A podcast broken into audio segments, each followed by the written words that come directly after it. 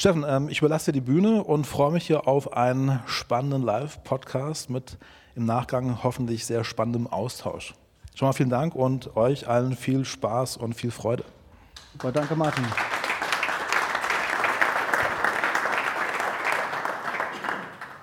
Ja, jetzt nochmal von mir herzlich willkommen. Ich freue mich riesig, dass, Sie, dass ihr heute alle hier in den Lokschuppen gekommen seid. Ich bin ein bisschen zu dem Event gekommen wie die Jungfrau zum Kinde. Mit dem Jens Wommelsdorf wollte ich schon lange mal gerne was aufnehmen. Das mit dem Tobias Kurka, mit dem neuen Geschäftsführer, hatte ich schon länger auf dem Schirm. Wollte ich auch gerne in der gelben Couch haben. Und irgendwie war das dann so ein Ping-Pong. Und auf einmal stehe ich hier und ähm, darf muss, darf jetzt heute den Abend hier vor Publikum moderieren. Für mich ist das ein Experiment, das ich schon einmal hatte.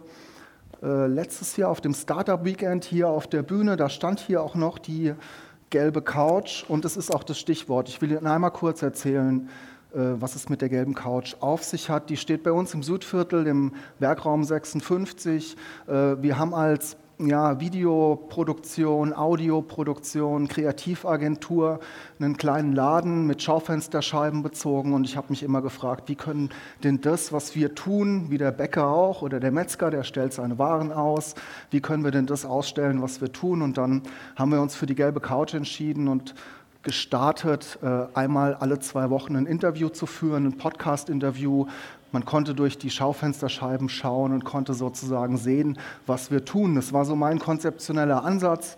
Äh, ich habe mich damals schon auch unwohl gefühlt, gefragt, okay, ist das eigentlich meine Rolle hier? Und das Ding ist gewachsen und von Mal zu Mal 2019 gestartet, 2023. Jetzt in diesem Jahr äh, sind wir in den wöchentlichen Rhythmus gewechselt. Also das heißt, ich habe mich dann irgendwann entschieden, noch mehr Podcast aufzunehmen, überhaupt noch einen zweiten Podcast gestartet mit dem Kollegen Winzer. Äh, habe mich immer mehr in das Thema Podcasten verliebt. Normalerweise würde ich jetzt gerade an der Theke im Werkraum mit meinen zwei Gästen beim Cappuccino stehen. Wir würden ein bisschen Vorgespräch führen äh, und dann würden wir auf die Couch gehen und direkt starten. Was ich jetzt hier machen muss, und das ist das Spannende, Podcast findet online statt. Podcast habe ich in meinem Podcatcher. Hier sitzen auch Podcaster, wie ich sehe, die kennen das, die sitzen im stillen Kämmerlein, äh, die sitzen in einer sehr intimen Atmosphäre. Auch beim Hören bin ich vielleicht beim Autofahren oder in der Küche beim Kochen. Und das jetzt hier mal live auf die Bühne zu bringen, also ein Online-Format ins echte Leben zu holen, finde ich super spannend. Bin ich gespannt, wie es funktioniert. Ich muss jetzt hier für die Kameras eine Aktion machen, die ich sonst im gelben Couch äh, im Werkraum machen würde.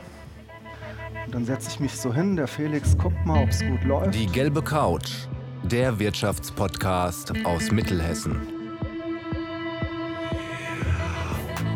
Passt?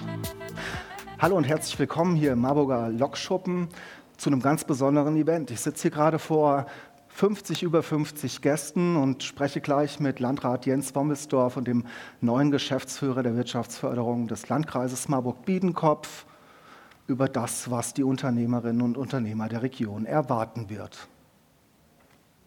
Das war es jetzt schon gewesen. Und dann will ich es gar nicht überstrapazieren. Meine beiden Gäste, Herr Landrat Jens Wommelsdorf, Tobias Kurka, ich würde Sie einmal auf die Bühne bitten und dann starten wir mit unserem Gespräch. Äh, wir reden circa jetzt 25, 30 Minuten. Ich sitze in der Mitte, Sie gerne außen. Geht schon mal hin. Genau. Sollen wir uns schon einfach sitzen, sitzen und setze mich hin, dann nehmen wir schon mal Macht so unruhig, wenn einer steht. Wir veröffentlichen das Ganze später dann auf unserem Format, die gelbe Couch, gelbecouch.de. Äh, wer es abonniert hat, der bekommt es in seine jeweiligen Podcatcher, Spotify, Apple, iTunes. Äh, wer dazu Fragen hat überhaupt zum Thema Podcast, kann gerne später nochmal auf mich zukommen. Jetzt äh, sitzen wir normalerweise hier und sagen, ah, die Aufnahme läuft schon, keine Angst, wir können Fehler machen, weil wir können später schneiden. Ist jetzt nicht so. Jetzt sitzen wir hier vor, ich sage trotzdem mal, keine Angst. Ich bin mal gespannt, wie es wird. Normalerweise habe ich einen Gast, heute habe ich zwei. 50 Gäste, große Herausforderungen. Ähm, ich würde starten. Herr Wommelsdorf, Jens, im Podcasten sagt mal du. Ja. Das äh, würde ich jetzt hier genauso fortführen. Welchen Stellenwert hat denn die Wirtschaft, haben denn die Wirtschaftsthemen bei Ihnen als Landrat? Naja, der Landkreis ist ja nun mal von seiner Wirtschaft geprägt in seiner Unterschiedlichkeit. Äh, und dadurch ist das natürlich ein sehr wichtiges Thema, weil wenn wir uns über kommunale Daseinsvorsorge unterhalten und wie wir die Region stark halten wollen, dann gehört die Wirtschaft dazu, Arbeit. Wir definieren ganz viel in unserem Leben über Arbeit, wo wir sind. Und dann ist das eines der wichtigen Themen, mit denen man sich auch befassen muss, obwohl es als Landkreis eine freiwillige Leistung ist. Das ist das Spannende daran. Was sind da gerade so die Kernthemen? Was sind die Fragen, die Sie gerade besonders umtreiben? Ja, wenn wir uns die, also wir haben das ja, der Prozess ging ja schon los, bevor ich Landrat wurde. Und äh, die damals zugrunde liegende Brenner-Studie hat sich natürlich vor allem mit den Zukunftsthemen auch hier im Landkreis befasst. Und da ist so das Thema Fachkräftesicherung, Fachkräfteabwanderung, aber auch Fachkräfte herkriegen natürlich ein zentrales. Wir haben ganz viele Veränderungsprozesse in der Wirtschaft, also wir reden über Nachhaltigkeit, Klimawandel, reden aber auch darüber, dass sich Unternehmen ja verändern, äh, auch weil sich Lieferketten verändern also die ganze Motordiskussion in der Automobilindustrie, wenn ich da ans Hinterland denke. Von daher gibt es ganz viele Veränderungsprozesse, die wir, die wir greifen müssen. Auch Diskussionen, wenn Sie sich die Diskussion im Regionalplan zum Beispiel angucken, werden wir in der Zukunft ganz anders über Flächen diskutieren. Und da kommen wir dann so ein bisschen zu den Themen, mit denen wir uns auch beschäftigen müssen, mit den Kommunen gemeinsam. Mhm. Wir reden ja heute über die Wirtschaftsförderung. Tobias, ich komme gleich, gleich zu dir. Ähm, ich habe neulich für einen anderen Podcast, hatte ich ChatGPT gefragt, was bedeutet denn Wirtschaftsförderung? Da werden einem so theoretische Modelle ausgeschmissen, die aber am Ende auch nur sagen, es ist so ein bisschen ein Wegweiser. Im Wegweiser in der Stadt oder im Landkreis von Institutionen zu Unternehmen, zwischen den Unternehmen. Was bedeutet Wirtschaftsförderung für dich? Für mich ist das vor allem äh, ein Netzwerk, das uns die Chance gibt, die Region noch mal ganz anders zu entwickeln, als wir es in vielen anderen Bereichen machen. Wir haben ja verschiedene Netzwerke, das wird ja in diesen anderen Podcasts auch durchaus diskutiert. Ähm, und äh, wir haben verschiedene Netzwerke, aber wir haben kein Netzwerk, was äh, in der Konstruktion die Player, die wir da brauchen, zusammenbringt. Für uns ist die Struktur, die wir dann haben mit den verschiedenen Partnern zusammen, natürlich eine ganz gute Möglichkeit, dann auch gemeinsam an der Zukunftsfähigkeit der Region dann auch zu arbeiten. Mhm. Tobias, hast du da was zu ergänzen, gerade aus deiner Perspektive? Nein, natürlich, also man kann ganz viele Facetten dazu tun, aber es ist am Ende genau das, was du gerade gesagt hast. Es ist ein, ist ein Richtungsweiser in die Region hinein, eben Ansprechpartner sichtbar zu machen. Und das gilt natürlich, das eine ist dieser Weg vom Unternehmen eben zu dem Ziel. Also ein Unternehmen hat ein Anliegen und wir können vermitteln, aber es geht halt auch genauso andersrum. Ne? Also wir sind dann eben auch als Wirtschaftsförderung verstehe ich immer als Türöffner eben auch für alle anderen Player, um eben auch in die Unternehmen reinzukommen. Und da brauchst dann eben auch die Sprache der Unternehmerschaft, die dann gesprochen wird, um denen eben dann auch die Vorteile zu zeigen. Mhm. Jetzt gibt es ja unterschiedliche, es gibt die städtische Wirtschaftsförderung, es gab schon eine Wirtschaftsförderung. Warum wurde denn jetzt ein, ein extra Unternehmen gegründet? Warum wurde die Wirtschaftsförderung jetzt strukturell ausgelagert? Also als Landrat könnte ich mich jetzt darauf zurückziehen, dass es einen Kreistagsbeschluss gibt, der sagt, du musst das umsetzen. Aber tatsächlich habe ich den Prozess auch schon ein bisschen länger ehrenamtlich sogar begleiten dürfen und auch am Anfang schon die Diskussion mitbekommen. Wir hatten äh, eine Wirtschaftsförderung, die einfach in der Struktur her anders ist, als sie an vielen Orten passiert und gemacht wurde. Wir haben gute Erfahrungen mit der GmbH-Struktur. Ich denke da vor allem an die Breitband GmbH, die wir 2012 eingerichtet haben, wo wir uns um den Breitbandausbau im Landkreis Marburg-Biedenkopf verdient machen wollen. Da ex-Marburg, also ohne Marburg. Ähm, wir haben die MSLT, die Marburg Stadt Landtourismus, wo man diese Prozesse in dem Bereich zusammengezogen hat, um die Region ganzheitlich zu entwickeln. Und jetzt in der Wirtschaftsförderung da können Sie verschiedene Wege gehen. Es hat sich aber in der Brenner-Studie dann auch gezeigt, dass das eigentlich der Weg ist, den viele gehen, der durch die Partner in der Struktur, in der sie zusammenarbeiten, auch die meisten Chancen bietet. Und ähm, natürlich kann man alles äh, von beiden Seiten her diskutieren, aber ich glaube, es geht vor allem darum, die Chancen der Region zu entwickeln, die ja viel Innovation hat, viel Stärke, aber halt auch bestimmte Risiken und Themen, die wir aufgreifen müssen und lösen müssen. Mach das mal bitte konkret. Welche Chancen meinst du da jetzt? Was kann man machen mit dieser GmbH, was ich äh, möglicherweise als Wirtschafts-, als Fachdienst Abteilung nicht machen kann? Wenn ich die äh, Kommunen in diesem Netzwerk direkt als Gesellschafter mit drin sitzen habe, ist das was anderes, als wenn der Landrat in seiner Verwaltung dann Entscheidungen trifft oder die Verwaltung Empfehlungen. Man arbeitet einfach viel enger zusammen ähm, und kann dann Themen aufgreifen und auch zu Lösungen kommen. Ich denke da bei den, äh, zum Beispiel bei den Flächenvermarktungen, bei der Frage, wie wir äh, künftig Gewerbeflächen auch weiterentwickeln, da die Zusammenarbeit zwischen den Kommunen zu intensivieren und eben nicht nur darüber nachzudenken, die eine Kommune vermarktet sich selbst, die andere selbst, sondern auch Benefits zu finden, dass Standorte auch untereinander dann vernünftig verknüpft werden können. Es gibt ja einige Unternehmen im Landkreis, die zum Beispiel auch mit Altgewerbeimmobilien da gute Entwicklungen gemacht haben und wir keinen neuen Flächenverbrauch zum Beispiel hatten. Und da glaube ich, ist diese Struktur in der Zusammenarbeit auch mit den Handwerkerschaften dabei und hoffentlich dann auch am Ende mit der IHK nochmal eine besondere. Und wir werden ja den Beirat dann noch dabei haben, wo wir uns dann auch unternehmerische Expertise noch zusätzlich zu den Gesellschaftern dazu holen, um auch nochmal abzuprüfen, ähm, wie äh, die Zusammenarbeit sich da weiter ausgestalten kann. Auf die Konstruktion will ich gleich nochmal ja. hinaus. Tobias, wir sind jetzt direkt ins Thema eingestiegen. Ähm, Hast du in so einer Konstellation schon gearbeitet? Wo kommst du her? Wie kommst du eigentlich dazu, dass du jetzt Wirtschaftsförderer bist? Genau, ähm, ich hab, ähm, wollte eigentlich nie Wirtschaftsförderer werden. Das ist ganz lustig. Also ich habe in Marburg Geografie studiert und wir hatten damals einen zweitägigen Workshop, wo es darum ging, Berufsbild des Geografen. Und dann ging es um Wirtschaftsförderung und ich habe gedacht, so, ah nee, das muss ich nicht haben. Mit Unternehmen zusammenarbeiten, das ist gar nicht mein Schwerpunkt, will ich gar nicht machen.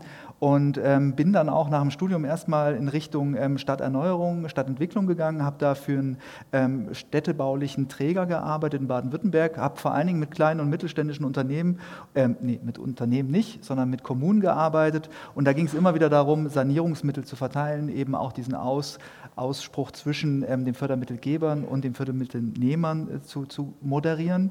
Und ähm, nach zweieinhalb Jahren waren mir aber die Abläufe zu eintönig und es hat sich eine super äh, Chance ergeben, eben bei der Wirtschaftsförderung Frankfurt am Main anfangen zu arbeiten und zwar in einem Pilotprojekt, dem nachhaltigen Gewerbegebiet. Und ähm, das war damals zu dem Zeitpunkt war das was sehr Innovatives äh, in, in ganz Deutschland. Das war einzigartig, nämlich dass man sich mit einem Bestandsgewerbegebiet beschäftigt in Frankfurt, 190 Hektar ungefähr und eben versucht mit den Unternehmen gemeinsam Nachhaltigkeit zu, zu, umzusetzen. Also wirklich, und das auf einer freiwilligen Basis. Also es war jetzt keine Pflicht, sondern es ging immer darum, Angebote für die Unternehmen zu schaffen und da einzusteigen. Und das war eben das, was ich dann übergreifend die letzten sieben Jahre machen konnte in der gesamten Stadtverwaltung. Und da kann ich sagen, die Frankfurter Wirtschaftsförderung ist genauso aufgeteilt jetzt eben wie die, wie die GmbH hier. Also es ist eine GmbH, die ist eigenständig. Und der riesengroße Vorteil ist immer wieder, dass man als neutrale ähm, Station, als Ansprechpartner fungiert, in die Stadt hinein oder in die Städte hinein. Also das heißt, man hat immer noch mal so einen Zwischenschritt, wo man moderieren kann, wo man eben auch begleiten kann Unternehmen. Und das ist ein riesengroßer Vorteil an der Stelle. Mhm. Gegenfrage, Jens, wäre es für dich nicht einfacher, du hättest das als Fachdienst und könntest jemandem das direkt durchgeben? Jetzt gibt es da, wie sehen die Strukturen aus? Es gibt viele Gesellschafter. Vielleicht nennst du die einmal kurz. Es wird ein kompletter, Organisations ein kompletter Organisationsapparat aufgebaut, ein Geschäftsführer gesucht. Warum dieser Aufwand? Naja, auf der einen Seite, ähm, also es sind die 22 Kommunen des Landkreises Marburg-Biedenkopf äh, da mit dabei und ich freue mich auch, dass die Universitätsstadt Marburg den Weg gegangen ist, weil die natürlich für sich, für ihren räumlichen Begriff äh, Wirtschaftsförderung betreibt ähm, und äh, auch sich damit beschäftigt, aber wir die Region im Blick haben müssen. Und der Landkreis hat am Ende die Aufgabe, für gleichwertige Lebensverhältnisse auf dem Land und in der Stadt zu sorgen. Und da müssen wir natürlich alle Partner auch mit ins Boot holen. Und ich sage mal so, sicherlich ist es besser, mit den Beteiligten, mit denen man zusammen Wirtschaftsentwicklung auch machen will, zu reden und äh, sich eng abzustimmen. Und gerade beim Thema Breitband hat sich das auch bezahlt gemacht, dass wir diese Struktur gegangen sind. Die Erfahrung, die 21 Kommunen dann mit am Tisch zu haben, das vierteljährlich dann auch in Gesellschaftsversammlungen zu diskutieren, mit der Geschäftsführung sich abzustimmen, führt dazu, dass Prozesse ganz anders laufen, als wenn man das als Verwaltungshandel macht, weil ja auch der Landkreis mit den Gemeinden in so einer Struktur ist, die nochmal ganz anders ist von den Zuständigkeiten, als wenn wir in der GmbH zusammensitzen und dann zur Entscheidung kommen. Und dann ist es natürlich, äh, jemanden wie den Tobias Kurger dann zu bekommen, äh, muss man auch, äh, glaube ich, äh, eine andere Struktur haben, als ihn in einen Fachdienst einzubinden. Und ich glaube, dass das auch nicht schlecht ist, weil wir so nochmal eine Expertise von außen reinbringen. Wir betrachten das nicht mehr verwaltungsseitig, sondern eben aus dieser Struktur und diese GmbH-Strukturen haben sich an vielen Bereichen auch in der Ansiedlung an kommunale Strukturen durchaus als bezahlt gezeigt in den letzten Jahrzehnten eigentlich schon. Das geht ja schon länger, dass man GmbHs auch in dem Bereich hat. ohne dir nahe treten zu wollen. Wäre es nicht einfacher gewesen, jemanden aus dem Landkreis zu nehmen, der die Kommunen schon kennt? A, kennt er Marburg ja schon, äh, aber ähm, der Landrat ist, Landrat ist ja auch zugezogen und hängen geblieben. Ne? Also äh, wir haben ja nun mal Eingeborene, Zugewanderte und Angesiedelte, aber ich glaube, ähm, das kann man schwer abgrenzen. Ein Unternehmen sagt auch nicht, es holt jetzt nur einen aus Dautphetal, weil es in Dautphetal sitzt, sondern wir wollen natürlich auch eine höhere Expertise haben. Und wenn wir das dann hinkriegen, äh, so jemanden wie den Herrn Kurka dann zurück in die Region zu holen, ist das auch ein schöner Erfolg, weil das ist ja auch so ein bisschen das Ziel, wenn ich über Fachkräfte Kräftebindung rede. Ich will jetzt die Leute, die wir hier in Marburg ausbilden oder in Marburg-Biedenkopf, und wir haben ja mit THM, mit Uni, mit den ganzen Unternehmen, hier haben wir ganz viele, die ausbilden. Und diese Leute hier zu halten und eben nicht in andere Regionen abwandern zu lassen, das ist, glaube ich, ein ganz wichtiges Thema. Und das, äh, glaube ich, ist dann so ein bisschen beispielhaft, ich will es nicht übertreiben, aber äh, ich finde das eigentlich ganz schön vom Gedanken her. Also das ist für mich, ich glaube, das ist kein Problem. Wir holen uns ja auch in Unternehmen Leute, die externe sind. Wir holen uns ja nicht äh, als Landräte Menschen, die nur Landrat gemacht haben. Das geht ja auch gar nicht von der Struktur her. Aber ich selbst habe ganz viele Quereinstiege gemacht und glaube, dass das auch nicht das Schlechteste ist, wenn man Leute holt, die die Region auch noch kennenlernen müssen, der offen in Unternehmen reingeht, der Netzwerke neu knüpfen muss. Aber er kennt ja auch schon einige Leute. Von daher glaube ich, ist das kein Widerspruch. Hm. Tobias, wie waren für dich die ersten Tage jetzt hier als Student gegangen oder als Absolvent gegangen und jetzt als Wirtschaftsförderer zurückgekommen? Seit 1. August? Absolut richtig. Seit 1. August bin ich jetzt wieder zurück und äh, war tatsächlich zehn Jahre weg. Also das ist jetzt, ähm, war, war so fast stichtagmäßig, haben wir genauso eingerichtet, ähm, dass das Ganze dann auch so passt. Ähm, es ist wirklich, es ist es ist eigentlich wie wieder wie zu Hause. Also es hat sich, klar hat sich ein bisschen was geändert, aber ich sage mal so, es ist halt äh, immer was anderes, wenn man jetzt plötzlich in eine ganz andere Stadt zieht, die man nicht kennt. Da muss man sich komplett die Wege neu erschließen. Man muss, muss erstmal wissen, wo kann, ich mein, wo kann ich einkaufen, wo fahre ich ein bisschen mit dem Fahrrad lang, etc. Und das habe ich alles schon. Und das ist so der große Vorteil, den wir jetzt einfach auch äh, gesehen haben, als wir gesagt haben, wir ziehen jetzt gemeinsam als Familie von Frankfurt eben nach Marburg zurück, weil meine Frau habe ich ja auch kennengelernt, ähm, dass wir gesagt haben, genau das ist es irgendwie. Und das ist das, was für uns jetzt gerade genau richtig ist, diese kurzen Wege, die Kompaktheit. Ähm, lass uns anfangen. Und so ging es los. Und von daher die ersten Tage kann ich jetzt, würde ich gleich weitermachen noch, ähm, ist halt einfach genau das, was der Herr Wommelsdorf gesagt hat. Ähm, der große Vorteil ist, dass ich natürlich zum einen noch ein, ein Netzwerk habe, was ich jetzt gerade wieder reaktiviere, was total spannend ist, weil plötzlich die Personen, mit denen ich damals vernetzt war, aus dem Studium etc., sind plötzlich an ganz anderen Positionen. Das heißt, da erstmal wieder Leute plötzlich zu sehen und zu sagen, ach krass, du bist ja auch hier, ähm, das ist total schön und das hilft extrem. Und gleichzeitig ist es aber auch so, so wie ich es in Frankfurt war die letzten sieben Jahre, ich bin da auch hingekommen. Ich war nie in Frankfurt, Frankfurt immer nur gefahren von Marburg aus zum Einkaufen auf die Zeil, maximal bis zum Globetrotter, da war Schluss. Das war Frankfurt für mich. Und ähm, da war es einfach auch so, da als, als Schwamm, sage ich jetzt mal, anzukommen, eben genau diese ganzen Eindrücke aufzusammeln, die Gespräche mit den Unternehmen zu führen, von allen Akteuren, um sich eben alles anzuhören, das ist unglaublich wichtig. Und das mache ich jetzt gerade die ganze Zeit, eben dieses ganze Aufsaugen, Analysieren, Leute kennenlernen, Netzwerk wieder aufbauen, Handwerkszeug. Mhm. Äh, und du musst ja gerade, wie sieht eigentlich dein Arbeitsauftrag aus? Mein, das, ist, das ist eine gute Sache. Ähm, der, der Arbeitsauftrag ist natürlich eben genau die Wirtschaftsförderungsgesellschaft erstmal aufzubauen. Und da fangen wir ja wirklich gerade, ich sage jetzt nicht bei Null an, die Rahmenbedingungen wurden geschaffen, A mit der Gründung ähm, der Gesellschaft im Mai.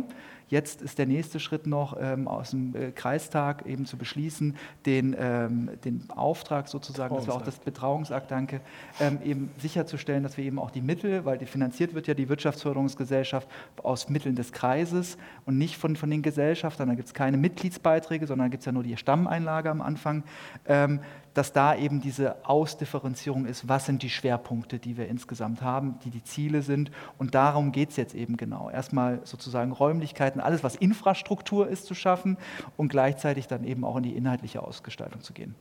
Sind dir da schon brennende Themen aufgefallen, wenn wir auf die inhaltliche Ebene gucken? Themen, wo du meinst, ah, da müssen wir auf jeden Fall sofort angreifen? Da würde ich gerne immer schon weit, zwei Schritte weiter sein, als es tatsächlich jetzt ist, einfach wegen diesem ähm, organisatorischen Aufbau. Das sind einfach, muss man schon sagen, das sind diese, auch diese Schwerpunkte, die dann im Betrauungsakt genannt werden. Das ist das eine, ist natürlich das Thema Fachkräfte. Das ist einfach das, was brennt, das, wo, wir, wo wir eigentlich schon gestern anfangen mussten. Und das ist ja auch immer wieder hoch und runter wird es diskutiert. Es muss einfach ankommen. Und das ist ein ganz wichtiger Punkt. Genauso dass, ähm, die regionale Dachmarke. Wir haben immer wieder gesagt, so dieses Thema Sichtbarkeit vom Landkreis ist unglaublich wichtig von den Unternehmen, die hier sind. Das, was hier wirklich gelebt wird, was die Vorteile sind, das muss richtig raus posaunt werden. Das muss muss man stolz drauf, können wir alle stolz drauf sein. Und das ist einfach das, was noch präsenter meiner Meinung nach dargestellt werden muss. Und das ist auch das Ziel bis nächstes Jahr, das voranzubringen. Also da bin ich schon fleißig mit da dran, mit vielen Netzwerkpartnern. Ähm, das andere ist dann natürlich auch dieses Thema, Herr Wummelsdorf hat schon gesagt, Flächen. Wo kommen die Flächen her? Ähm, wir kriegen immer wieder Anfragen von drei Hektar und so weiter, die weitergeleitet werden. Ja, wo kriegen wir denn drei Hektar her? Also das ist äh, eben genau diese Frage. Aber erstmal einen Überblick zu haben, welche Flächen gibt es überhaupt im, im Kreis? Wo kann man eventuell in Bestandsflächen reingehen? Das bedarf aber sehr viel Ausdauer, einen langen Atem, intensive Gespräche. Das heißt, das muss aufgebaut werden und natürlich dann auch, und das hatten wir ganz oft schon gesagt, dieses Thema Unternehmenslotse. Also wenn ein Unternehmen kommt, wo muss es hin? Also dass wir wirklich einer der wichtigsten Ansprechpartner sind, die eben auch in die Kommunen rein verteilen können, die an äh, beispielsweise auch Fördermittel technisch, an die WI-Bank beispielsweise, an das RKW, an die HTAI rangehen können, um da eben auch zu vermitteln. Und das ist der letzte Punkt, ist eben auch dieses Thema Fördermittellotse. Da ist gut, da könnte ich mich den ganzen Tag mit beschäftigen. Ne? Welche Fördermittel gibt es jetzt? Welche wurden heute wieder verabschiedet? Welche wurden wieder angepasst? Da aber ein Netzwerk zu haben, wo man weiß, an wen können sich Unternehmen wenden und das im besten möglichen Falle begleiten, das ist das Ziel. Also alle zusammenbringen, zusammen gucken, dass man wirklich diese ganzen Kräfte bündelt und einfach transparent macht. Mhm. Gibt es irgendwelche Ideen, neue Formate, neue Events, Netzwerktreffen, Geht man da jetzt so strategisch, unternehmerisch auch dran, dass man sagt, hier Meilensteinplanung, das wollen wir erreicht haben, daran messen wir uns? Wie, ist, wie geht man da vor? Also ausgehend vom Betrauungsakt werden wir uns natürlich damit beschäftigen müssen, wie wir auch mit den Gesellschaftern zusammen Benchmarks entwickeln, uns erstmal überlegen, wie wir da die ersten Schritte in der Abarbeitung hinkriegen. Das ist ja so ein bisschen dann auch die Frage, wie die Struktur sich dann entwickelt. Äh, und dann muss man gucken, was so in Formaten geht und so. Man sollte sich, glaube ich, nicht verrennen. Das ist auch so ein Ding, ne? weil ich meine, man kennt ja ähm, die verschiedenen Ebenen, die da agieren. Wir haben ja in Hessen die Struktur, das geht dann bei Hessen Trade Invest auf der Landesebene los, geht beim Regionalmanagement äh, weiter und endet dann in, auf der kommunalen Ebene. Da muss man gucken, wie man da, da seinen Raum und Platz bring, äh, findet. Aber ein paar Ideen gibt es auch schon, glaube ich. Ne? Also ich finde, das Wichtigste ist immer auch, auch Formate vor allen Dingen zu schaffen, wo die Unternehmen miteinander reden. Also und auch nicht, dass man immer selbst über Unternehmen redet, sondern einfach, dass die Unternehmen auch zu Wort kommen, dass die einfach zentrale Ansprechpartner sind. Ich habe super gute Erfahrungen gemacht, wirklich auch mit, mit Unternehmensführung, mit Besichtigungen, wo die Unternehmen eben andere Unternehmen eingeladen haben und sich dann eben kennengelernt haben. Und plötzlich sind Synergien entstanden, von denen man vorher überhaupt nicht gedacht habe, hatte, dass die irgendwie stattfinden. Und das fängt dann natürlich einfach auch an. Thema Digitalisierung ist dann das beste Beispiel. Also wir, es bringt jetzt nichts, glaube ich, über die ganze Fläche Veranstaltung zu machen, sondern das Ziel ist es eher, nochmal auch Leuchttürme zu setzen, immer wieder zu zeigen, was für, für, für, für Best-Practice-Beispiele gibt es eben jetzt hier im, im, Landkreis. Wir müssen gar nicht weit fahren, sondern die sind eigentlich äh, zehn Minuten entfernt ähm, und wir müssen sie uns einfach nur anschauen. Und das ist, glaube ich, so das, das große Thema. Man muss eben da die Unternehmen dann auch einfach stützen und, und mitmachen, präsent machen, unterstützen. Gibt es Best Practices in anderen Landkreisen, in anderen Städten? Gibt es da sowas, wo man hinguckt, wo man sagt, die machen das besonders gut, die machen das besonders cool, das hätten wir auch gerne? Nee, wir machen das alles viel besser hier im ich wollte jetzt auch, unsere Unternehmer. Ich wollte jetzt auch gerade sagen, also bis vor... Bis, Was bis war vor, das jetzt für eine Falle? Bis vor, bis vor zwei Monaten war die, Stadt, die Wirtschaftsförderung Frankfurt noch ganz gut, aber okay. das ist... Nein, also ich finde, dass das, das Wichtige bei Best Practice Beispielen oder äh, immer, wenn man sich solche Konstrukte anguckt, das Wichtige ist am Ende, dass eben alle Akteure da mit dabei sind, dass, dass sie einfach gemeinsam an einem Strang ziehen. Und das ist das Essentielle. Da kann man, äh, ich glaube, sich das beste Konzept ausdenken. Es muss am Ende mitgetragen werden und alle müssen mitmachen und müssen sagen, ja, das ist eine gute Sache, dafür ähm, unterstützen wir euch. Und das ist, glaube ich, genau das, was jetzt der erste Schritt war, mit der Gründung eben zu sagen, okay, alle Gesellschafter, alle Kommunen sind dabei, dabei. Da ist keine einzige, die nicht gesagt hat, nee, wir machen nicht mit, sondern alle haben gesagt, wir machen da mit. Und das ist, glaube ich, das, das wichtigste Zeichen überhaupt, da eben gemeinsam auch loszumarschieren. Kann vielleicht nur mal ergänzen. Also es ähm, gibt ja Landkreise, wo es schon langjährige Wirtschaftsförderungsstrukturen gibt, die dann bestimmte Regionsmarken entwickeln, die die Region insgesamt versuchen auch zu vermarkten. Ich glaube, da muss jede Region ihren eigenen Weg finden, weil ähm, allein, wenn wir den Landkreis gucken in seiner Unterschiedlichkeit, die einen würden uns gerne als Mittelhessen labeln, die anderen labeln sich gerne als Oberhessen, dann haben wir das Hinterland. Ähm, wenn ich über das Hinterland rede, dann rede ich aber nicht über den ganzen Landkreis und das zeigt so ein bisschen die Unterschiedlichkeit auch der Struktur Strukturen hier. Wir können nicht über den Landkreis als Gesundheitsregion einheitlich reden, weil wir bestimmte Schwerpunkte in bestimmten Bereichen haben, aber an anderen Bereichen sind wir mit ganz, anderen Fragen. Und deswegen braucht es, glaube ich, neben Best Practice, die man sich anguckt, das machen wir auch selbst als Verwaltung ja in vielen Bereichen, muss man sich halt angucken, wie kriegt man diese Modelle bei sich individuell auch gestemmt, das ist was Besonderes und wie nimmt man vor allem alle mit. Und ich glaube, das ist die größte Herausforderung, dann am Ende zu sagen, wir haben Prozesse, oder Identifikationsrahmenbedingungen, die dazu führen, dass wir uns da alle wiederfinden und dann merken, wir reden vor allem gut über die Region. Und das finde ich ja unheimlich wichtig, ähm, dass man sich auch mal damit befasst, bei allem, wo wir darüber reden, was schlecht ist. Ähm, dass wir in einer Region leben, wo wir ähm, auch eigentlich dafür einstehen können, dass es eine tolle Region ist und dass wir deren Stärken nach voranbringen äh, und dass wir auch versuchen, neue Stärken zu identifizieren. Also ich glaube, das ist unheimlich wichtig gerade dieses positive Reden ist, glaube ich, was, was man in dem Rahmen auch ganz gut braucht. Lasst uns mal auf den Fachkräftemangel schauen. Mich treibt das Handwerk gerade um, ausgehend von einem Workshop, den ich gegeben habe, wo ich, äh, ich habe angefangen, mich mit dem Thema zu beschäftigen. Niemand will mehr Bäcker werden, niemand will mehr Koch werden. Was kann man da tun? Habt ihr da Ideen? Gibt es da auch schon irgendwelche Visionen? Also ich erzähle meinen Kindern zurzeit, sie sollen unbedingt Handwerker werden, weil das äh, die besten Zukunftschancen zurzeit sind. Wenn ich zum Beispiel äh, an der Wärmewende beteiligt bin und jetzt überall im Innenausbau bin, ähm, habe ich ganz andere Möglichkeiten, als wenn ich was Geisteswissenschaftliches wie Geografie oder Politikwissenschaften oder sowas studiere. Ne? Also ähm, ich glaube, ähm, wir reden ja immer darüber, was, was können wir machen, um den Leuten das bewusster zu machen, um da auch die richtigen Anreize äh, zu setzen. Das ist aber gar nicht so einfach, weil ich weiß, in den 80ern 80ern ähm, oder 70ern, da gab es mal eine Generation von Abiturienten, denen haben sie alle erzählt, ihr müsst jetzt Chemiker werden. Und da gab es eine Riesenmenge an Chemikern, die aber dann nicht in die Berufe kamen, weil sich dann der Markt schon wieder so verändert hat. Und ich glaube, das ist so die Herausforderung, neben dem, dass klar sein muss, dass Handwerk auf der einen Seite was ist, was die Leute auch anstreben sollten, wo junge Menschen einfach, und das geht ja mit solch Berufsbildungsmessen. Ich weiß noch bei uns damals, der Herr Breustedt ist da, da war die Arbeitsagentur da und hat uns dann äh, erzählt äh, nach so Fragebögen, was wir denn werden sollten. Ich sollte, glaube ich, biotechnischer Laborant werden. Ich weiß bis heute nicht, wie das zustande kam. Ich muss gelogen haben bei den Antworten. Ähm, aber ähm, ich glaube, dass wir da viel früher gucken müssen, wie wir die Leute dann auch die Hand nehmen, dass sie so eine Praxisorientierung haben. Ich habe selbst noch eine Realschulausbildung genossen.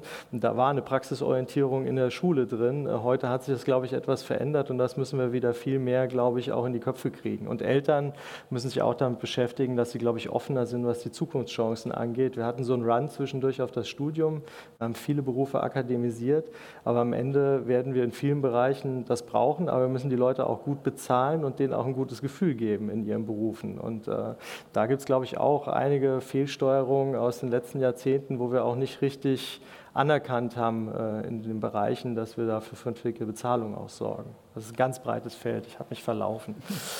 Ich finde, ich find, es ist halt ganz wichtig auch, dass die Gesellschafter jetzt die Kreishandwerkerschaften beide dabei sind, also Marburg und Biedenkopf, dass die eben genau diese Themen auch nochmal konkreter mit, mit all ihren Vertretern, die vertreten ja die Innungen, dass die eben genau sagen können, wo ist nochmal der Handlungsbedarf und wo können wir ansetzen. Und meine Erfahrung ist einfach auch wirklich das Wichtigste, ähm, fand ich immer wieder, die Rahmenbedingungen davon abgesehen, was kann ein Unternehmen leisten. Und ähm, ein Unternehmer kann einfach wirklich für sein Handwerk brennen. Der kann das präsentieren, wenn er die Zeit dafür hat. Wenn er die Zeit hat, dass er eben beispielsweise ein Steinmetz, dass er eben sich auf so eine Messe stellen kann und dann einfach einen Stein hinstellt, jemandem Meißel und Hammer in die Hand gibt und der wird einen vollen Stand haben. Alle anderen werden schon, der werden alle gucken. Ähm, wir hatten das bei einer Ausbildungsmesse VR-Brillen. Bestes Beispiel. Das war der vollste Stand von allen, wo alle versuchen konnten zu lackieren. Die haben sich über den Tisch gebeugt und äh, sind fast umgefallen, weil sie den Tisch gesehen haben. Und ich finde, man muss eben genau dieses Handwerk, muss man dann eben auch an die, an die Schülerinnen und Schüler ranbringen, er, erlebbar machen. Und da da müssen sich aber eben auch die Unternehmen öffnen und eben auch sich besser präsentieren. Und das ist, glaube ich, was, wo man dann eben gut ansetzen kann, wo man auch in Gesprächen eben auch, sage ich jetzt mal, seitens der Wirtschaftsförderungsgesellschaft eben auch ähm, Initiativen unterstützt. Es geht ja jetzt nicht immer darum, dass wir was Neues entwickeln, sondern es geht ja auch darum, Sachen bekannter zu machen. Zum Beispiel die Praktikumswoche, die dieses Jahr, ich glaube, das zweite Mal im Landkreis war, eben, eben das auch noch mal mehr und intensiver in die Unternehmen reinzutragen, zu sagen, was der Vorteil ist, einfach versicherungstechnisch beispielsweise, wenn, da, ähm, wenn das abgedeckt wird und einfach eine große Anzahl von, von Schülerinnen und Schülern da ist. Mhm. Wir haben ja Unternehmerinnen und Unternehmer, die anwesend sind, auch der, der Mittelstand. Da spricht man oft von Transformation, aber auch ganz oft die Frage, was kann mir denn die Wirtschaftsförderung, was habe ich denn davon, zu wem gehe ich denn, was bringt mir das? Das Thema Flächen hat sich schon angedeutet. Was sind denn noch so Aspekte, die den Mittelstand betreffen? Also, Wirtschaftsförderung habe ich festgestellt, auch in meiner letzten Tätigkeit, das ist vor allen Dingen auch Psychologe sein, zuhören, ähm, und das ist das Wichtigste. Ich sage mal so, ähm, es, es, ist schon wichtig oder das ist schon toll, wenn sich ein Unternehmen überhaupt weiß, dass es eine Wirtschaftsförderung gibt, eine Wirtschaftsförderungsgesellschaft, wo, wo sie anrufen kann. Ne? Wo, wo es jemanden gibt, der hört zu, der kann vermitteln. Und das ist, glaube ich, schon mal der erste Schritt. Wenn das passiert, dann sage ich mal, habe ich schon drei Kreuze, ähm, Haken gemacht, ähm, die ich bis nächstes Jahr erreichen möchte. Einfach diese Sichtbarkeit erzeugen. Also du willst, dass Leute bei dir anrufen. Wenn genau. jemand Interesse hat, ja, kann er ab jetzt bei dem genau, Tobias die, die große Herausforderung ist natürlich aktuell noch, dass ich ganz alleine bin. aber, aber letztendlich geht es genau darum. Es, es geht darum, ein, ein, Vertrauensverhältnis aufzubauen, eben zu wissen auch, wie tickt ein Unternehmen, weil das ist ganz, ganz wichtig. Ähm, und ein Unternehmen selbst weiß manchmal gar nicht, was es will. Also das ist jetzt gar nicht böse gemeint, sondern man kann einfach von der externen Brille, die man dann einfach hat, mit, dem ganzen Rucksack an Fördermitteln, die man mit dabei hat, kann man einfach nochmal viel besser auf die Unternehmen eingehen und sagen, hast du nicht das schon mal probiert, kannst du nicht das machen? Und das ist, glaube ich, das, was Wirtschaftsförderung ist, was für mich auch Wirtschaftsförderung ist, dieses Thema nicht einfach nur so, es geht jetzt um den Betrieb, sondern es geht einfach um das Ganzheitliche, also wirklich nachhaltiger Ansatz. Und das ist nicht ökonomisch, das ist ökologisch und soziales und das alles am besten zusammen und das eben auch nicht nur für das Unternehmen betrachtet, sondern auch für den ganzen Standort. Weil da muss man ja auch gucken, es geht nicht immer nur um ein Unternehmen, sondern Kooperationen werden immer wichtiger, sei es jetzt beim Thema Strom, sei es beim Thema Abwärmenutzung etc. Da kann man ganz viel zusammen starten. Man braucht halt aber immer jemanden, der für dieses Thema selbst im Unternehmen brennt. Und der muss identifiziert werden. Mhm. Ja, also was glaube ich auch wichtig ist, verlässliche Kommunikation ähm, und dass man die Leute erreicht. Ich glaube, er hat da jetzt einen guten Auftakt mit dem Reaktivieren der, der, der Kommunikationswege quasi. Ähm, aber dieses verlässliche Kommunizieren, dranbleiben, Leute auch vernetzen. Ich meine, in meiner Funktion, das ist ja vor allem auch eine Funktion, wo man sehr viel dann auch mit Netzwerken zu tun hat. Und dann kriegt man an dem einen Eck des Landkreises was mit, was in einem anderen Eck ganz gut funktionieren kann. Und das ist in der Wirtschaftsförderung ja ähnlich in der Struktur. Und ich glaube, da können wir dann auch ganz gut zusammenarbeiten zusammenarbeiten. Wir haben Zukunftsthemen, also ich möchte allein das Energiethema, da, da hätte ich, also da habe ich bevor ich Landrat wurde, schon mit gerechnet, dass das eines der prägendsten Themen wird am Anfang. Aber diese ganze Blackout-Lage und, und Energiemangellage ist natürlich eine, die Unternehmen auch massiv beschäftigt und äh, wo wir auch gucken müssen, dass wir im Landkreis schon ganz gute Prozesse angestoßen haben. Wir hatten jetzt wieder ein Treffen der Bioenergiedörfer, wo wir im Landkreis, was Versorgungsstrukturen angeht, echt gut unterwegs sind. Aber es gibt verschiedene Zukunftsfragen wie Klima, Nachhaltigkeit, Biodiversität, die alle auch greifen in wirtschaftliches Handeln. Und äh, Unternehmen sind an vielen Stellen ja selbst schon auf dem Weg, auch da Lösungen zu finden. Und ähm, diese Lösungen dann auch teilweise weiterzugeben. Das passiert in der IHK, das passiert sicherlich auch in anderen, aber da haben wir nochmal eine Möglichkeit, auch kommunalübergreifend dann, glaube ich, auch das äh, zu leisten. Und das sind so verschiedene Fragen, die man dann mit den Gesellschaftern am Ende natürlich auch nochmal diskutieren muss. Es wird erstmal bestimmte prioritäre Projekte geben und äh, ich glaube aber, dass da große Chancen auch in der Region noch sind, was das angeht noch so eine letzte Zielgruppe. Wir sind ja hier im Lokschuppen, im Gründungsbereich, Gründungszentrum. Hier sind, sitzen viele junge Gründerinnen und Gründer. Was kann man denn für die tun? Wie kann man äh, die auch hier in die Region locken, dass die nicht in Frankfurt gründen, sondern sich wie du entscheiden, ich ziehe in den Landkreis Marburg-Biedenkopf? Ähm, das ist eine, ganz spannende Frage und, und vor allen Dingen auch eine, eine herausfordernde immer wieder. Ich glaube, es, es braucht zum einen Infrastruktur. Und das haben wir jetzt hier mit dem Lokschuppen. Das ist ein, ein super Ankerpunkt, um genau eben das auch zu kommunizieren. Weil ähm, wo sonst, wenn ich hier, kann man sich eben treffen und austauschen. Das ist eine ganz Grundvoraussetzung, sage ich jetzt mal, dass das eben passiert.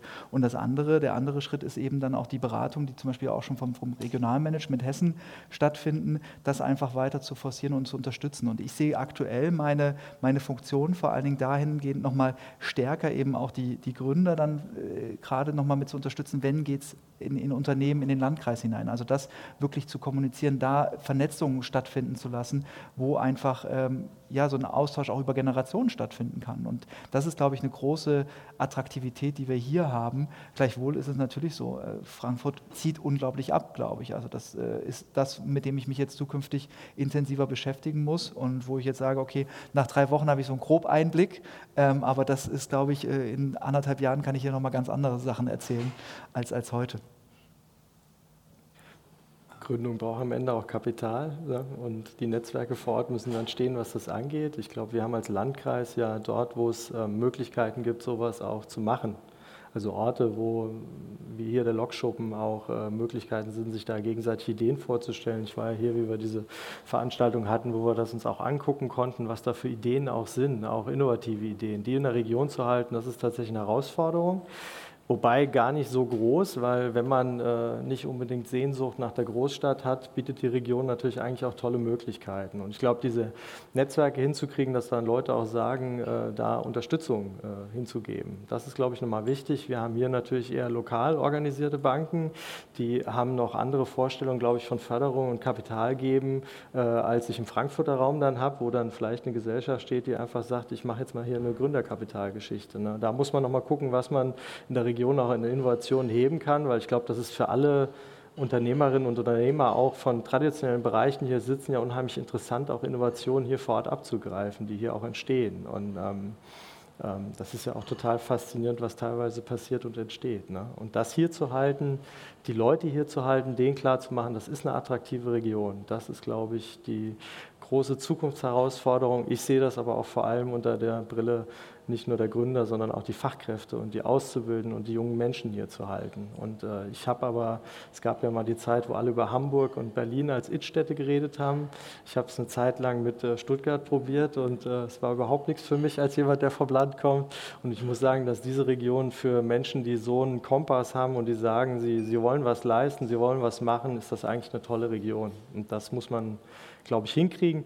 Das war ja auch interessant in der Vorbereitung, ähm, dass die Erkenntnis ist, dass wir eine tolle Natur haben. Wir haben tolle Ausflugsziele. Es gibt nicht nur Marburg hier, sondern auch im Umland. Und das hinzukriegen, dass diese Region insgesamt dann positiv wahrgenommen wird, das ist, glaube ich, eine der zentralen Aufgaben. Super, ihr zwei. Ich habe die Zeit ein bisschen im Blick. Wir haben die halbe Stunde, glaube ich, schon überschritten. Äh, ich bin durch mit meinen Fragen. Ich würde sozusagen, der Podcast ist hier offiziell beendet. Wollen wir uns ins kalte Wasser stürzen und nochmal das Handmikrofon rumreichen? Ja, gerne. gerne. Für fünf bis zehn Minuten, dann können wir das Netzwerken damit. Martin, würdest, wärst du so nett und würdest, ich würde Sie bitten, dann können wir es nämlich mit in unsere Aufnahme reinnehmen, die die ganze Zeit läuft, bitte mit Ihren Fragen äh, zu warten, bis Sie das Mikrofon in der Hand haben. Ich versuche das jetzt ein bisschen zu moderieren und äh, zu gucken, dass wir dann auch ein Ende finden und noch ein bisschen netzwerken können. Hat denn jemand Fragen? Ich wusste es. Nur für den Thomas. Also, also zweigeteilt ist die Frage eigentlich. Es gibt 22 Gesellschafter und sind die alle gleich beteiligt an dieser GmbH? Und die zweite Frage, wie ist die Entscheidungsfindung? Also wenn ich mir vorstelle, ich hätte in meinem Schlepptau 22 Gesellschafter und müsste dann Strategie, größere Investitionen abstimmen, könnte ich mir vorstellen, dass es entweder länger dauert oder quasi zu keiner Entscheidung kommt. Und da würde mich interessieren, wie man das plant oder inwieweit Sie Vollmachten haben, quasi ein Jahr lang zu agieren, bis das Geld alle ist bin raus.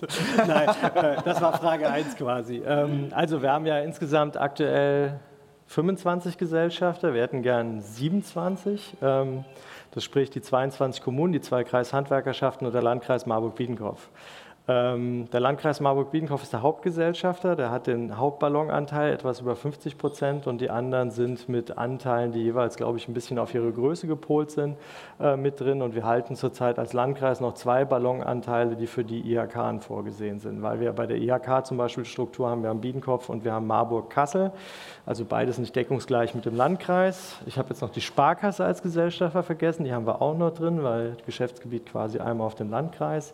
Ähm, das sind die Akteure, die da drin sind. Ähm, jetzt ist so die Erfahrung auch aus der Struktur bei der Breitband GmbH, ähm, äh, wie da die Diskussion geführt werden. Wir sind in der interkommunalen Zusammenarbeit natürlich vor allem davon geprägt, dass wir eh in Prozessen sind, wo wir versuchen, das auch möglichst einstimmig und einheitlich zu machen. Und ich glaube, das ist eigentlich äh, die Erfahrung auch aus diesen Strukturen, wo man interkommunal unterwegs ist, dass das nicht auf den Konflikt hinausläuft, auch mit der Geschäftsführung, sondern versucht eigentlich einmütig zu Lösungen zu kommen, weil die Interessenlagen eigentlich relativ gleich sind. Ähm, das war ja ein Prozess, der auch relativ beschleunigt dazu geführt hat, dass wir jetzt an den Ende gekommen sind, dass wir da zusammensitzen und das machen können. Und ich bin da eigentlich optimistisch. Also Konflikte gibt es dann immer, wenn ein Gesellschafter noch was einbringen müsste. Ähm, das ist aber in dieser Struktur so, dass die finanzielle Verantwortung beim Landkreis liegt. Und der Geschäftsführer muss natürlich wie jeder Geschäftsführer jährlich am Ende des Jahres dann äh, eben die Ergebnisse vortragen und dann werden die Finanzen angeguckt und dann muss natürlich in dem Rahmen handeln, die es geht, äh, die, die er zur Verfügung hat, die der Kreistag auch am Ende zur Verfügung gestellt hat, ähm, weil wir als Landkreis ja auch leider nicht in der Situation sind, dass wir das Geld mit großen Händen ausgeben können. Schnell, hoffe, hoffe, die Frage ist beantwortet.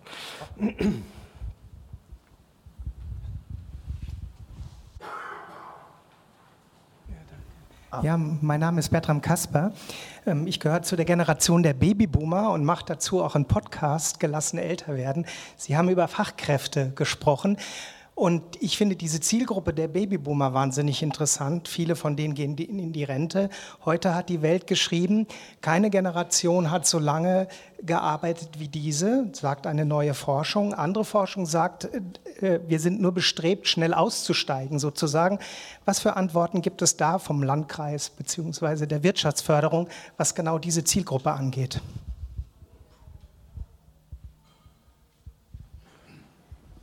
Spannende Frage. Spannende Frage. Ich versuche mich gerade also ich habe die Babyboomer ja quasi bei der Elterngeneration sitzen. Ich äh, habe immer das Problem, die haben zu wenig Kinder gemacht. Deswegen war heute, äh, nein, das war jetzt äh, flapsig. Aber nein, also tatsächlich sind wir ja ganz viel damit befasst, gerade äh, mit diesen Übergangsphasen im Alter als Landkreis. Also das sehen wir von einer anderen Perspektive, nicht aus einer Wirtschaftsförderungsperspektive.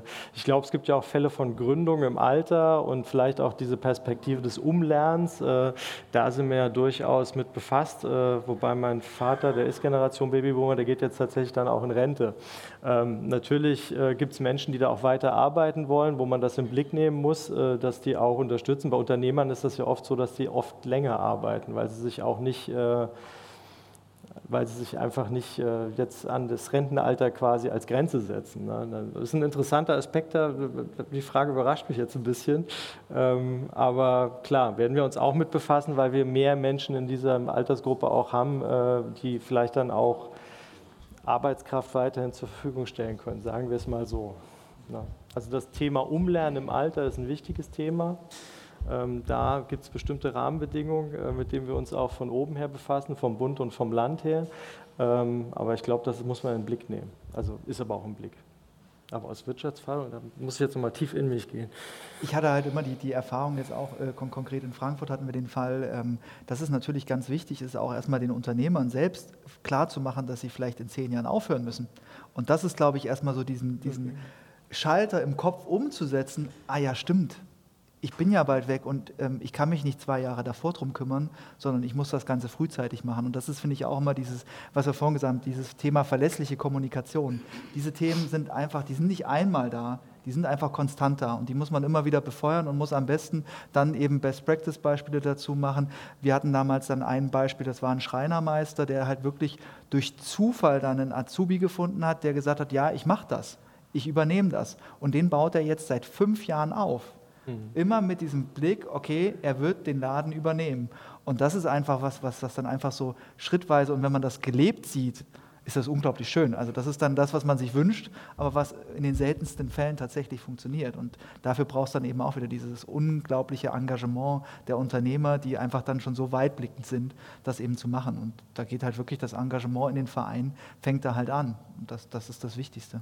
Das heißt, das unter Thema Unternehmensnachfolge ist, ist, jetzt für dich drängender und offensichtlicher als das Thema, wie kriegen wir mögliche Angebote für Menschen, die gerne in der, in der Rente noch arbeiten, gründen wollen. Aber das sage ich Martin, ist hier im Lokschuppen möglich. Gründen, Gründen auf jeden in Fall Alter, jede Unterstützung. Ein Spiel von 0 bis 99 Jahren. Zum Thema Gründen würde ich das Mikrofon gerade doch an den Benjamin Stochli vom Regionalmanagement Mittelhessen. Äh, ja, vielen Dank, aber meine Frage bezieht sich gar nicht auf die Gründung. Äh, ich wollte nämlich äh, kurz äh, ansprechen. Es ist ja kein Geheimnis, dass der Standort Marburg und der Landkreis Marburg-Biedenkopf sehr stark ist im Healthcare-Bereich. Ähm, gibt es denn da Visionen oder den Willen, äh, diesen, diese Branche weiterhin zu unterstützen? Und wie äh, plant die Wirtschaftsförderung explizit diesen Bereich äh, weiter zu fördern, wenn es denn überhaupt gewollt ist? Kann, also ich kann jetzt zum jetzigen Zeitpunkt dazu noch gar nichts sagen, weil es einfach, ich sag mal, ich bin jetzt seit drei Wochen da und da ist es schwer, jetzt schon Strategien irgendwie auf den Tisch zu zaubern. Ähm, ich sage mal so, das wird genau dieser Prozess sein. Also das, was, was wir vorhin gesagt haben, ähm, auch in dem Beirat immer wieder genau diese Schwerpunktsetzung, das muss da eben genau ausdifferenziert werden.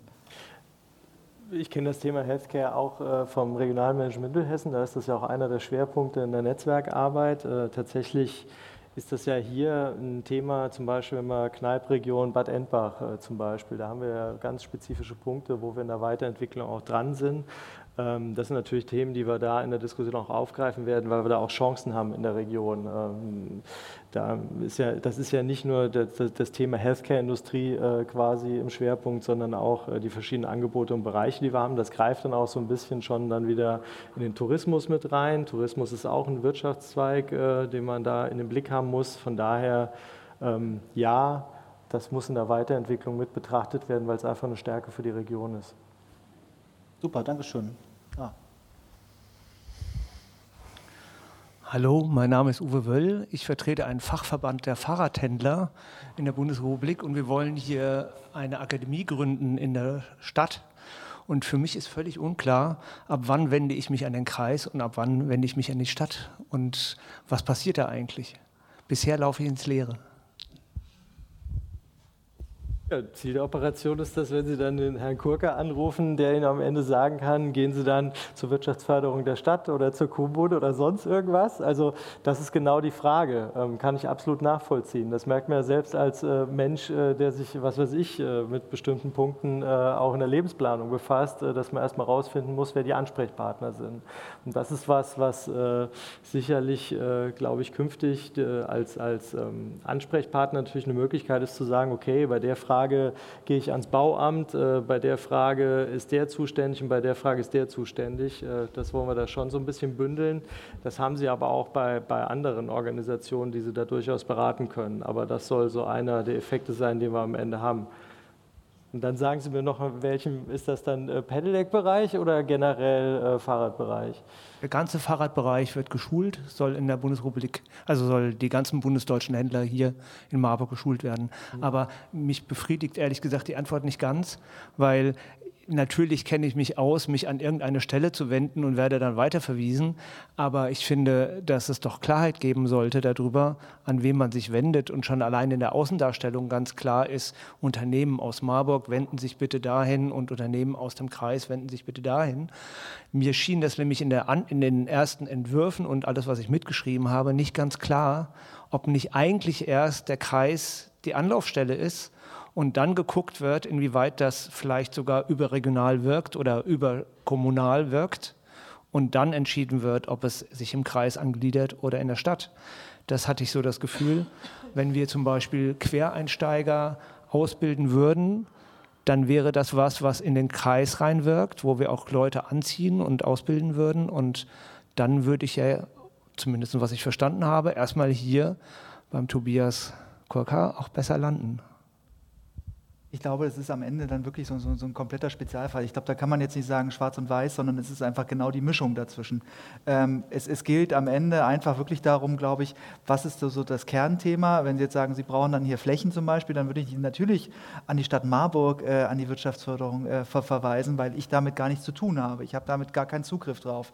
Ich kann halt tatsächlich dann eben zusätzlich die Netzwerke eröffnen, zu sagen, okay, wenn Sie jetzt dann äh, das, das vorhaben, das und das können Sie mit beachten. Ähm, es ist dann so, dieses Thema, und das ist ja auch dieses Thema Wirtschaftsförderung, am Anfang an die Hand nehmen, ganz klar begleiten. Und wenn dann aber sich jemand Besseres dafür findet, der sozusagen noch besser für ihre Anliegen zur Verfügung steht, dann ist das auf jeden Fall dann eben, wäre das für mich jetzt Marburg dann an der Stelle, wenn wir beim Beispiel Marburg-Landkreis äh, bleiben, ähm, sondern es muss da wirklich dann diese Absprache kommen. Aber das ist genau das, was ich dann eben auch, die WFG gab es bisher noch nicht, genau das ist dann eben das, was sich bei den ersten Fällen einfach einspielen muss. Und ähm, da ist es so, und das ist ja das ganz klare Ziel von der WFG. Es sollen keine Parallelstrukturen geschaffen werden, sondern es soll ja reduziert werden. Und das fängt zum Beispiel, wir hatten gerade das Thema Tourismus, eben auch zu sagen, können wir nicht Tourismus mit Wirtschaftsförderung zusammendenken? Wenn es beispielsweise Workshops gibt im Landkreis, kann man das zusammen machen. Also solche Ideen